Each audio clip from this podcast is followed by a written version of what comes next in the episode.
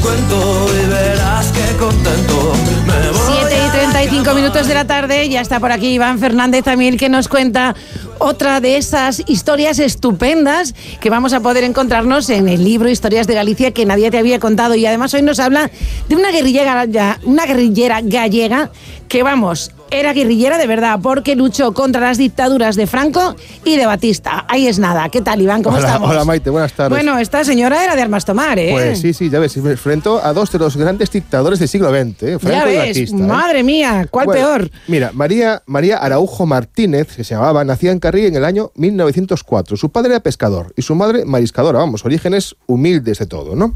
Con tan solo dos años emigraron a Cuba y se instalaron en el barrio de Casablanca, en La Habana. Tras, bueno, la mandaron a estudiar en un convento, se casa y con solo 16 años se, eh, eh, se casa con otro gallego que es Sebastián Carcaño y este hombre era de, era de Mugardos, otro gallego, y con él tuvo tres hijos. Sebastián se dedicaba a la pesca en el Golfo de México y participaba en el movimiento, movimiento sindical cubano en defensa de los marineros. Además, comenzó a trabajar también en el Partido Comunista de Cuba e introdujo a María, bueno, en todo el ambiente Le metió el sindical, ¿no? gusanillo del ambiente sindical. Exacto, exacto. Eh, pero claro, en aquella época Cuba estaba gobernada por otra dictadura, la de Gerardo Machado, que, bueno, ejerció una represión brutal contra los sindicatos y los comunistas. Así que, bueno, María y Sebastián, pues no les quedó otro remedio que volver a Galicia. Claro, año los, sindi- 27. los sindicatos y los comunistas a los dictadores les gustan Lo poco. peor.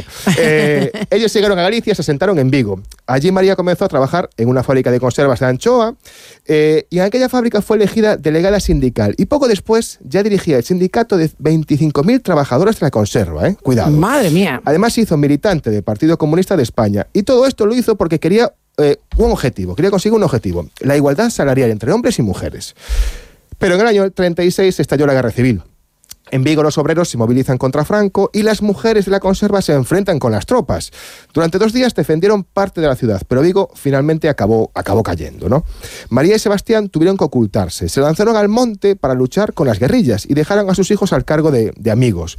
María participa en acciones de sabotaje, en emboscadas, y claro, la policía se pone a buscarlos pues como, como locos, ¿no? Hasta que un día la encuentran y la detienen.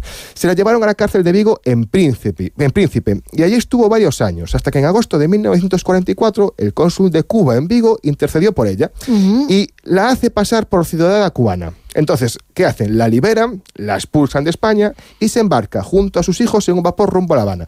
Su marido, Sebastián, ya estaba allí porque había sido repatriado tiempo antes, ¿no? Sí, sí. Eh, María continuó en Cuba la lucha que había empezado en España.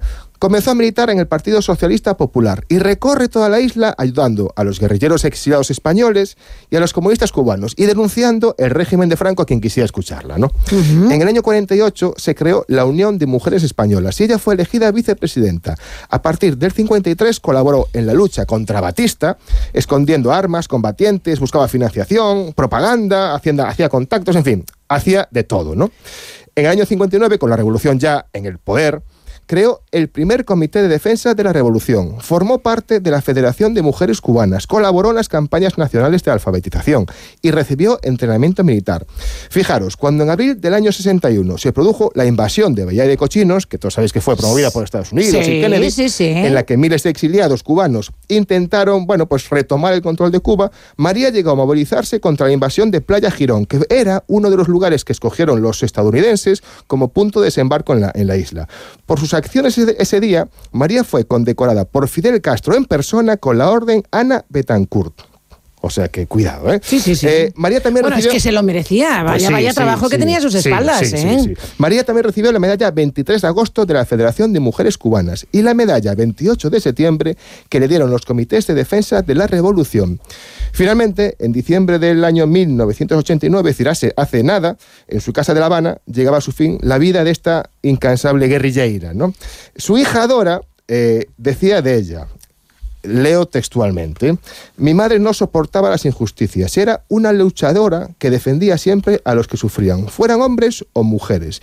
Vivió para hacer frente a la discriminación del ser humano y logró en Cuba lo que no pudo ver en España. Bueno, una heroína, sin duda Heroína alguna. Y luchadora y además, efectivamente, por los derechos de los demás. Sí, Iván, sí. muchísimas gracias. Gracias a vosotros. Hasta la semana que viene. Adiós, adiós. Señoras, señores, nos vamos. Mañana volvemos a las 7 y 20 puntuales. Gracias por la compañía.